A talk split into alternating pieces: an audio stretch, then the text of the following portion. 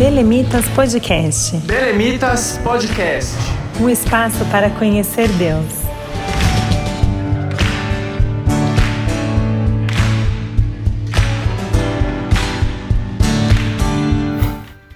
Olá pessoal, a paz do Senhor. Sejam bem-vindos a mais um episódio do Belemitas Podcast. Hoje nós estamos dando continuidade a uma série que começamos na semana passada sobre evangelismo digital.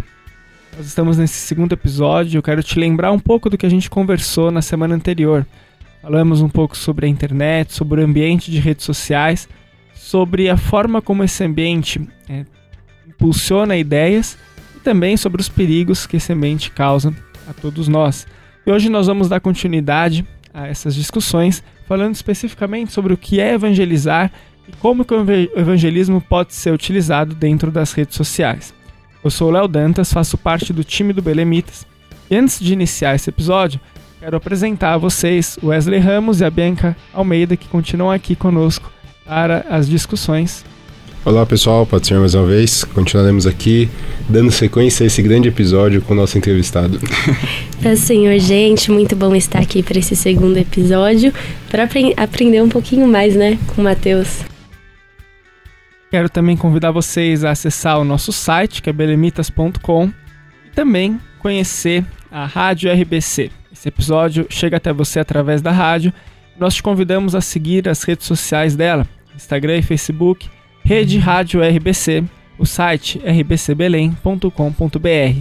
Agora eu vou apresentar novamente o nosso convidado, Wellington Matheus, seja bem-vindo. É um prazer ter você no Belemitas Podcast, apesar de que você já é da casa, você é o apresentador desse podcast. Vou passar um rápido currículo do Matheus. O Matheus é gerente de mídias da, do CNJ, que é o Conselho Nacional de Juventude, órgão da CJDB. O Matheus também é gerente de mídias do Belemitas, também é gerente de mídias do, Cons do Congresso de Jovens, Jovens Cristãos Universitários e também é gerente de mídias de várias páginas de adolescentes, páginas de jovens, professor de escola dominical de adolescentes, também um dos líderes do grupo de adolescentes do Jardim Tranquilidade, nossa igreja em Guarulhos, no setor 19. Matheus, seja bem-vindo. Senhor pessoal, Wesley, Bianca, Léo, um prazer estar aqui nesse segundo episódio a gente está discutindo alguns temas muito relevantes, importantes aqui, e é muito bom estar tá comentando e estar junto com vocês. Então, muito obrigado mais uma vez e vamos lá que esse segundo episódio vai ser muito bom também. Beleza, Matheus. A primeira pergunta, então, já vamos entrar no tema sobre evangelismo e eu queria que você explicasse pra gente o que é evangelizar. Legal. Então, essa resposta ela é realmente muito importante. A gente precisa ter muito bem definido para nós o que é evangelizar, porque só assim a gente consegue atuar bem, inclusive no mundo digital. Quando a gente fala de evangelismo, acho que nós sempre lembramos da grande comissão. E aqui eu quero analisar algumas coisas em relação à mensagem e à vida de Jesus até a gente chegar nos dias de hoje. Bom, a mensagem de Jesus, todos nós sabemos que ele chamava as pessoas ao arrependimento. Ali, logo no início do ministério dele, nós vemos isso muito claro. E eu quero ler alguns versículos com vocês. O primeiro é Mateus 4,17, que está escrito assim: Daí em diante, Jesus começou a anunciar a sua mensagem. Ele dizia: Arrependam dos seus, dos seus pecados, porque o reino do céu está perto. Então aqui nós precisamos perguntar, primeiro, o que é se arrepender? Basicamente, o arrependimento é quando nós saímos de um processo de consagração a nós mesmos, às nossas próprias vontades, ao nosso próprio egoísmo e passamos a ter uma vida consagrada a Deus. A gente muda de direção. Nós realmente damos as costas para o pecado, confessamos nossos pecados a Deus e agora temos então um novo estilo de vida. E era isso que Jesus falava para as pessoas: arrependam-se, porque o reino dos céus está perto, porque o reino dos céus é chegado. Então, essa era a mensagem de Jesus para as pessoas. E enquanto Jesus ele ia nas aldeias, nas cidades pregando, ele também, como era um grande líder, né, como era alguém que sabia amar as pessoas e chamar as pessoas a si, ele selecionou alguns discípulos que fizeram um trabalho excelente de evangelização ali entre o povo de Israel. Nós vemos que ao longo da caminhada das ações de Jesus, sempre sinais e maravilhas do poder de Deus acompanhavam a pregação da mensagem do Evangelho. Nós podemos ver isso ainda em Mateus 4, nos versículos 23 e 24, que diz assim: Jesus andou por toda a Galileia, ensinando nas, nas sinagogas, anunciando a boa notícia do reino e curando as enfermidades e as doenças graves do povo. As notícias a respeito dele se espalharam por toda a região da Síria, por isso o povo levava a Jesus pessoas que sofriam de várias doenças e de todos os tipos de males, isto é, epiléticos, paralíticos e pessoas dominadas por demônios, e ele curava todos. Então, o que Jesus estava fazendo aqui era anunciar o evangelho. E é muito importante nós entendermos o que significa a palavra evangelho. Evangelho vem de uma palavra grega que quer dizer boa notícia. Então, é a boa notícia do reino de Deus, é a boa notícia da salvação. É a boa notícia de que agora nós não precisamos mais ter alguém para chegar até Deus, né? Agora nós podemos ter um relacionamento com Deus. Agora esse Deus está muito mais perto do que nós podemos imaginar. Então é a boa notícia de que a nossa dívida vai ser paga. E então o evangelho ele sempre traz coisas boas. O próprio Jesus disse que ele veio para salvar o mundo, não para condená-lo. E enquanto Jesus ele continuava então fazendo aqui sua missão junto com seus discípulos, eu acredito que os discípulos talvez não conseguiam entender muito bem o que estava por vir nos anos seguintes, quando Jesus falava que ele teria que morrer, ele iria ressuscitar, o que iria acontecer depois disso. Mas a boa notícia, ela não estaria reservada somente para o povo de Israel. A boa notícia ela estaria reservada para o mundo todo. E talvez os discípulos ainda não imaginassem isso. Mas antes de Jesus voltar, né, ascender para os céus, ele deixou então esse, essa missão. Ele mostrou o plano dele para os discípulos, que na verdade não foi só para eles, mas foi para o mundo todo, foi para nós também. Que aí nós chegamos na grande comissão, que é o ID, que está em Mateus 28, 19 e 20, que diz assim: Portanto, vão a todos os povos do mundo e façam com que sejam meus seguidores, batizando esses seguidores em nome do Pai, do Filho e do Espírito Santo, e ensinando a obedecer tudo que eu tenho ordenado a vocês. E lembrem disto, eu estou com vocês todos os dias até o fim dos tempos. Então, pessoal, eu disse no primeiro episódio, né? Nenhum cristão está isento do privilégio de evangelizar. Não é necessário ter nenhum dom, nenhuma aptidão específica ou especial para evangelizar. Todos nós temos a possibilidade e esse privilégio realmente de falar do amor de Deus para as pessoas. E quando nós olhamos para a grande comissão, ela tem quatro grandes aspectos. Em primeiro lugar, a igreja deve ir por todo o mundo e proclamar a mensagem de Cristo. Quando eu penso nesse primeiro aspecto, eu lembro de um comentário que eu ouvi de um pastor chamado David Platt. Durante um tempo ele foi missionário no, Himalaia, que é um país que tem muitas montanhas, é um país muito bonito. E aí ele disse que ele estava tentando chegar nos povos não alcançados lá desse país. E um dia ele estava subindo uma montanha e ele falou que a cada cinco passos que ele dava ele parava e olhava ao redor e via como a natureza daquele lugar era extremamente linda. E depois ele continuava subindo, subindo. E quando ele chegou lá em cima na montanha, ele encontrou um vilarejo muito escondido, muito fechado. E ele começou a perguntar para as pessoas: Vocês já ouviram falar sobre Jesus? Então, e, e, ninguém naquele vilarejo sabia nada sobre Jesus. Ninguém tinha escutado sobre Jesus, sobre a obra dele, sobre quem ele era. E aí, naquele momento, ele disse que ele chegou numa conclusão: que existe essa revelação geral da natureza para as pessoas. Então, a natureza, né, revela a glória do nosso Criador. É como se a natureza falasse para as pessoas que existe um Deus. Porém, a responsabilidade de falar sobre Jesus e sobre a obra dele, a natureza não faz isso. Isso somos nós. Aquelas pessoas tinham conhecimento da natureza, mas e sobre Jesus? Então, realmente, a grande comissão diz que a igreja deve ir e a igreja deve falar sobre Jesus. Em segundo lugar, a mensagem do evangelho, do evangelho está centrada no arrependimento e na remissão dos pecados. Em terceiro, o propósito da comissão é fazer discípulos. Em quarto lugar, nós precisamos concentrar os nossos esforços em é, conquistar, em alcançar os não perdidos. Então, basicamente, isso é evangelizar quando nós olhamos para a missão, para a comissão que Jesus deixou para nós. Mateus, como a gente pode afirmar que o evangelho digital é válido, já que existe tantas coisas ruins na internet? É, é o lugar do cristão? Nós temos que estar lá? É bom? Sim, eu acho uma pergunta e eu sempre gosto de responder essa pergunta lendo Atos 1 e 8, que diz assim: Porém, quando o Espírito Santo descer sobre vocês, vocês receberão poder e serão minhas testemunhas em Jerusalém, em toda a Judéia e Samaria, e até nos lugares mais distantes da terra. Se a gente pensa esse texto aqui nos dias de hoje, quando Jesus fala Jerusalém, ele diz para os discípulos pregarem para quem estava ali próximo deles, para os vizinhos, para os amigos, para os familiares, para os conhecidos, para as pessoas que eles trabalhavam junto. E, e quando a gente traz para os dias de hoje, onde é que estão todas as pessoas que a gente conhece? Onde é que estão os nossos melhores amigos ou aqueles que a gente conhece meio de longe? O pessoal que trabalha com a gente, que estuda com a gente. Esse pessoal está nas redes sociais. Então é como se Jesus estivesse falando: olha, preguem também nas redes sociais, porque nesse lugar vocês vão alcançar muito mais pessoas. E como Bianca disse, né, às vezes tem bastante esse questionamento. Será que nós devemos estar nas redes sociais porque ali na internet é um ambiente que tem muita coisa ruim? E de fato tem. Mas eu acho que essa é uma oportunidade maravilhosa para a graça de Deus se manifestar. Nós lembramos aquele versículo que diz que onde há abundância do pecado, a graça pode superabundar. Então, realmente, a gente tem uma oportunidade incrível nas redes sociais. E eu também gosto de lembrar de uma frase do Lewis, que ele fala no livro Deus no Banco dos Réus, que é a seguinte frase: Nosso dever é apresentar aquilo que é atemporal, isto é, a palavra de Deus, que é a mesma ontem, hoje e eternamente, na linguagem específica de nossa própria época.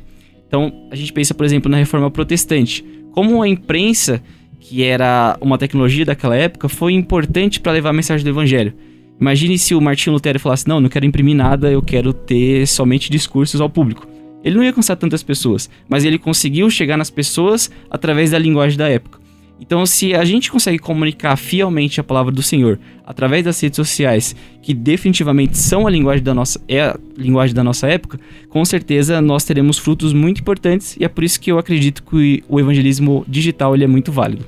Até a própria Bíblia, até a própria Bíblia é um exemplo disso, né? Uhum. É, se a gente olhar lá os evangelhos, cada um foi escrito em uma linguagem diferente para um povo diferente. Então é exatamente a concretização disso que você está dizendo. Tá difícil falar, mas aqui, mas é sair.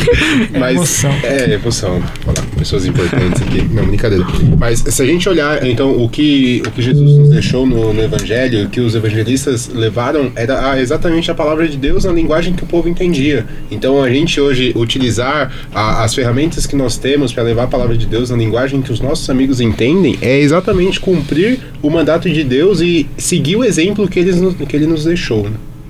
Jesus fazia isso, né? Ele falava por meio de parábolas, para que as pessoas pudessem entender melhor o que ele falava. E dependendo do público, ele aumentava a complexidade da parábola ou deixava um pouquinho mais tranquilo para que a pessoa pudesse entender, né? Se a gente pegar lá quando ele falou com aquela mulher que ele disse: "Ah, você tem cinco maridos e nenhum deles é o seu", ela entendeu porque era uma linguagem simples. Da mesma forma como ele estava no templo falando lá com os escribas Exatamente. Ele, ele conseguia colocar ali uma linguagem mais rebuscada e, e, falar de uma forma que aquelas pessoas também entendiam.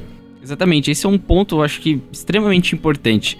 Porque às vezes quando a gente posta umas, alguma coisa nos stories ou na linha do tempo, nós temos a tendência de imaginar que todo mundo sabe o que a gente sabe. Então, por exemplo, você quer postar algo sobre justificação. Aí você posta lá, eu sou justificado. O seu amigo cristão, por exemplo, vocês, quando eu posto isso, conseguem fazer as conexões, né? Você consegue lembrar da queda, você consegue lembrar por que, que você precisa de perdão, o que, que é salvação. A gente faz essa conex essas conexões muito rápido e entende o que é justificação. Porém, os nossos amigos não cristãos não fazem ideia, às vezes, do que é aquilo, né? E você fala, não, mas justificação tem a ver com pecado. A pessoa fala, mas o que, que é pecado? O que, que eu preciso ser salvo? Eu nunca fiz nada de errado. Então, é por isso que é importante nós sempre termos essa noção. Olha, eu preciso nivelar o meu público, vamos dizer assim. Ou seja, se eu quero postar algo sobre graça, eu preciso de alguma forma explicar para as pessoas, deixar claro o que é graça. Porque senão a gente acaba se fechando muito no nosso mundo, na nossa linguagem, e as pessoas não cristãs não entendem aquilo. Mas quando nós explicamos, nós temos uma visão boa é, e bem fundamentada do evangelho na nossa mente, nós conseguimos explicar muito bem. E aí, só voltando na primeira pergunta, o evangelho, gosto muito de pensar como está escrito no livro Verdade Absoluta, da Nancy Percy, que é da CPAD, é um livro que a gente recomendou no podcast sobre defesa da fé. E ela define o evangelho como criação, queda, redenção e glorificação. Então, se a gente consegue desenvolver bem essas ideias na nossa cabeça, tem bem fundamentado esses ensinamentos bíblicos, com certeza, quando a gente for falar com alguém, seja pessoalmente ou nas redes sociais postando alguma coisa, numa mensagem no privado, nós conseguiremos explicar de uma forma bem efetiva, bem simples, para que a pessoa realmente consiga entender aquilo que a gente já entende muito bem. Matheus, eu quero voltar um pouco na resposta que você deu é, para Bien. Você citou Atos 1 e 8, né? E é muito interessante a gente pensar que acessar os confins da Terra, ou os quatro cantos da Terra, estaria a um clique de distância, né? Hoje a gente pode acessar informações de todo mundo pelo nosso celular. E a minha pergunta é a seguinte: como que utilizar, se, se na verdade se utilizar as redes sociais para evangelizar ou simplesmente utilizá-las, cumpre de maneira efetiva aquela determinação de Jesus de que nós devemos ir por todo o mundo e pregar o evangelho, ou a utilização das redes sociais pode significar uma desculpa para a gente não pregar fora das redes sociais, entre os nossos amigos e através das nossas ações, por exemplo. Uhum. Olha, a resposta básica é não. Por quê? E aí, acho que algumas explicações são importantes. Primeiro, às vezes nós achamos que todo mundo está na internet, todo mundo está na rede social. Só que quando você pega os dados, você vê que não é bem assim. Tem muita gente que não tem ideia o que é um Facebook, o que é um Instagram, o que são as redes sociais. Há pessoas que têm, mas não sabem mexer ou não gostam de mexer. Mas eu acredito que as redes sociais, elas não devem nunca substituir esse evangelismo pessoal, os cultos ao ar livre, os folhetos que a gente entrega, esse acolhimento nas casas, mas deve servir como uma ferramenta, e uma ferramenta poderosa para ajudar, para contribuir com o evangelismo como um todo. E aí a gente pensa, né, mas quais são então o porquê trazer essa ferramenta para dentro do nosso plano de evangelismo? Acho que o primeiro ponto é o alcance que a gente tem com as redes sociais. Enquanto, por exemplo, você faz um evangelismo após a escola dominical, você sai lá com 100 folhetos. Então você espera que 100 pessoas sejam evangelizadas. Só que nas redes sociais, quando você posta um versículo, quando você compartilha um podcast, alguma coisa assim, você não sabe quantas pessoas vão ser alcançadas. Se vão ser 100, mil, um milhão. Então, o alcance das redes sociais realmente é algo que faz a gente usar essa forma como uma ferramenta que complemente o nosso evangelismo. E também a questão do público ser muito variado. Às vezes, em evangelismo pessoal, a gente consegue alcançar as pessoas do nosso bairro, do bairro próximo à igreja, mas no evangelismo digital a gente consegue alcançar gente do mundo todo, e sejam nossos amigos ou não.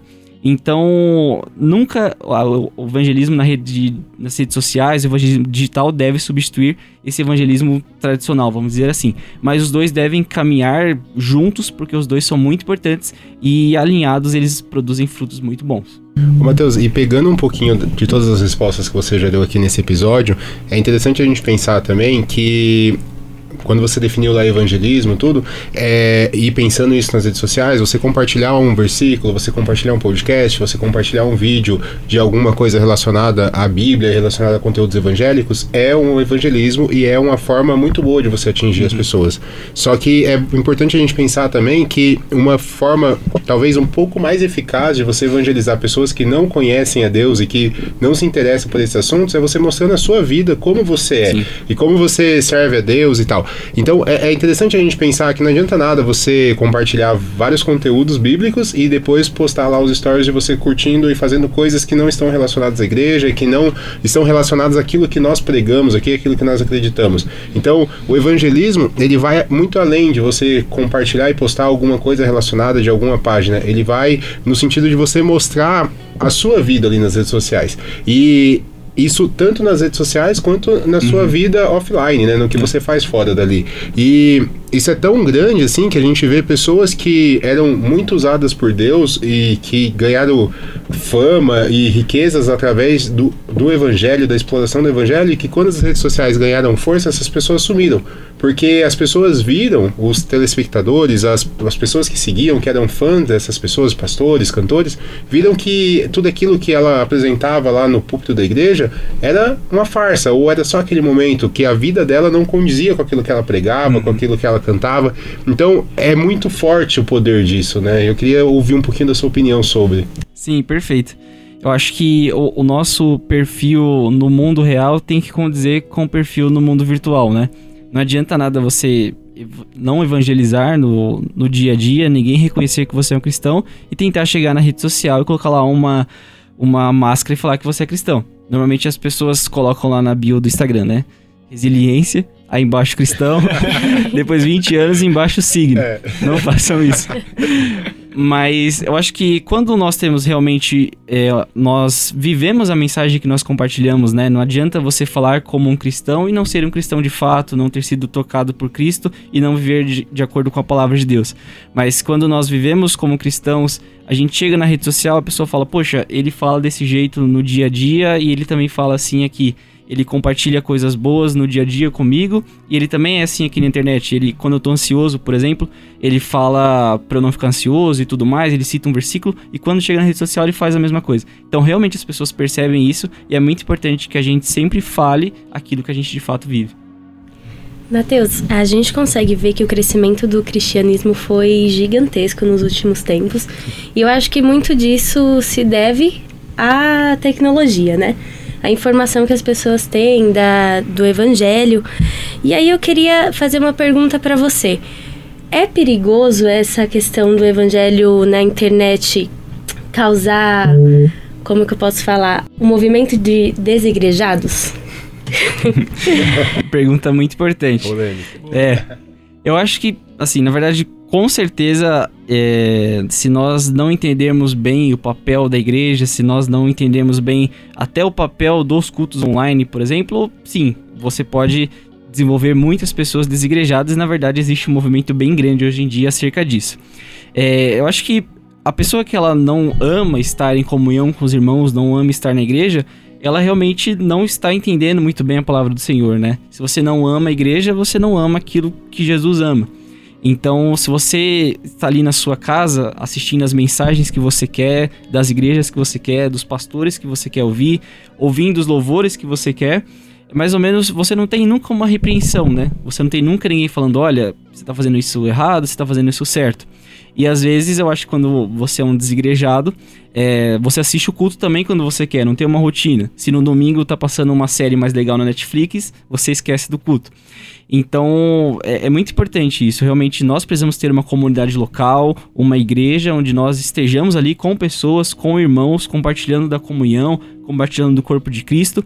E a gente pode usar esses cultos online é, de uma forma muito eficaz para as nossas vidas. Por exemplo, quando a gente tem algumas exceções, sei lá, você está viajando, você está doente, está com algum empecilho e você quer se conectar à sua igreja local, o culto online é uma maravilha, né? Você consegue assistir lá da sua casa, cultuar, é muito bom. E eu, por exemplo, eu costumo assistir o, alguns cultos de igrejas internacionais que os cultos são no domingo de manhã e passam no sábado de noite no Brasil. Então você consegue ter esse contato com igrejas de fora, consegue treinar o inglês, consegue pegar umas ideias bacanas de mídia e tudo mais. Então acho que a gente precisa usar do jeito certo, mas nunca seja um desigrejado, porque isso não é bíblico. É, e tomar cuidado também, porque, como você falou, né? A pessoa que ela vai por esse racional de, ah, não, eu tenho tudo na internet, eu não preciso de uma igreja, ela monta o culto dela do jeito que ela quer. Então, ela ouve só os hinos que ela quer, ela ouve só a palavra que ela quer, então se a palavra tá meio dura, ela passa pra próxima, fala, isso aqui não é de Deus, não, deixa pra lá que não tá falando comigo, vou buscar uma próxima. Então, isso a gente precisa tomar bastante cuidado. E a gente precisa tomar cuidado também, não esquecer que o, o conceito de igreja, né, a gente tem lá o, o, a tradução do grego, hebraico, alguma coisa assim, que é trazidos para fora e tal, mas é, vai muito além disso, né? O ser evangélico, ser cristão, é viver em comunidade e viver com pessoas que te impulsionem, que te levem a ser melhores do que você era ontem, ser melhores na visão de Deus e buscar o reino. Então, pô, a gente vai para um céu que é coletivo, a gente não vai para um céu individual. Então não faz sentido eu viver o evangelho individual na terra e buscar um céu coletivo. As coisas não se combinam, né? A gente precisa ser coletivo na terra para chegar lá no céu e ser coletivo e estar sempre em comunhão com os irmãos. Imagina um, des- um desigrejado orando o Pai Nosso, né? Mas como nosso quem? É, nosso quem, né? Pai meu, assim. É quase que um cardápio à la carte, né? Chega, olha. escolhe a pregação, o louvor, É, do jeito que lhe convém. exatamente. E o problema é que tem os anúncios, né? Tem vários É, anúncios de propaganda no meio das E às vezes não pregações. são de, de igreja, de nada. Assim, É, né? Os exatamente. anúncios meio aleatórios. E eu acho que a próxima pergunta envolve um pouco também esses desafios que a gente encontra com a disseminação do evangelho nas redes sociais e na internet.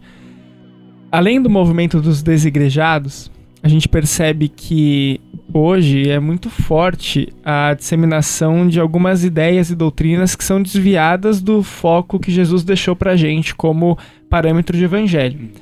Como que você enxerga isso e de que forma a gente pode se proteger contra essas doutrinas falsas e contra esses falsos profetas que estão disseminados por aí? Eu acho que essa resposta está muito ligada com a resposta da pergunta anterior, da questão de você viver em comunidade e ter uma igreja local. Porque é difícil quando você escuta uma, uma ideia que você não sabe se está certa ou não, ali de um líder, de, de alguém que está falando algo da Bíblia, por exemplo, é, e você ir pesquisar na internet sobre aquilo. Porque às vezes a pessoa falou algo errado e você abre um site que também está falando algo errado. Então, por isso que é importante você ter um pastor que te ensine, você estar presente nos estudos bíblicos da sua igreja, porque você tem uma base. E essa base e esse entendimento dos fundamentos da fé cristã que você tem na vida real, você vai com certeza levar para a vida digital. Às vezes é muito comum os adolescentes, por exemplo, os jovens, eles chegarem com alguma dúvida. Olha, eu ouvi um pastor falando isso em um vídeo curtinho, eu não sei se isso daqui tá certo, eu não sei se isso cabe na declaração de fé da nossa igreja.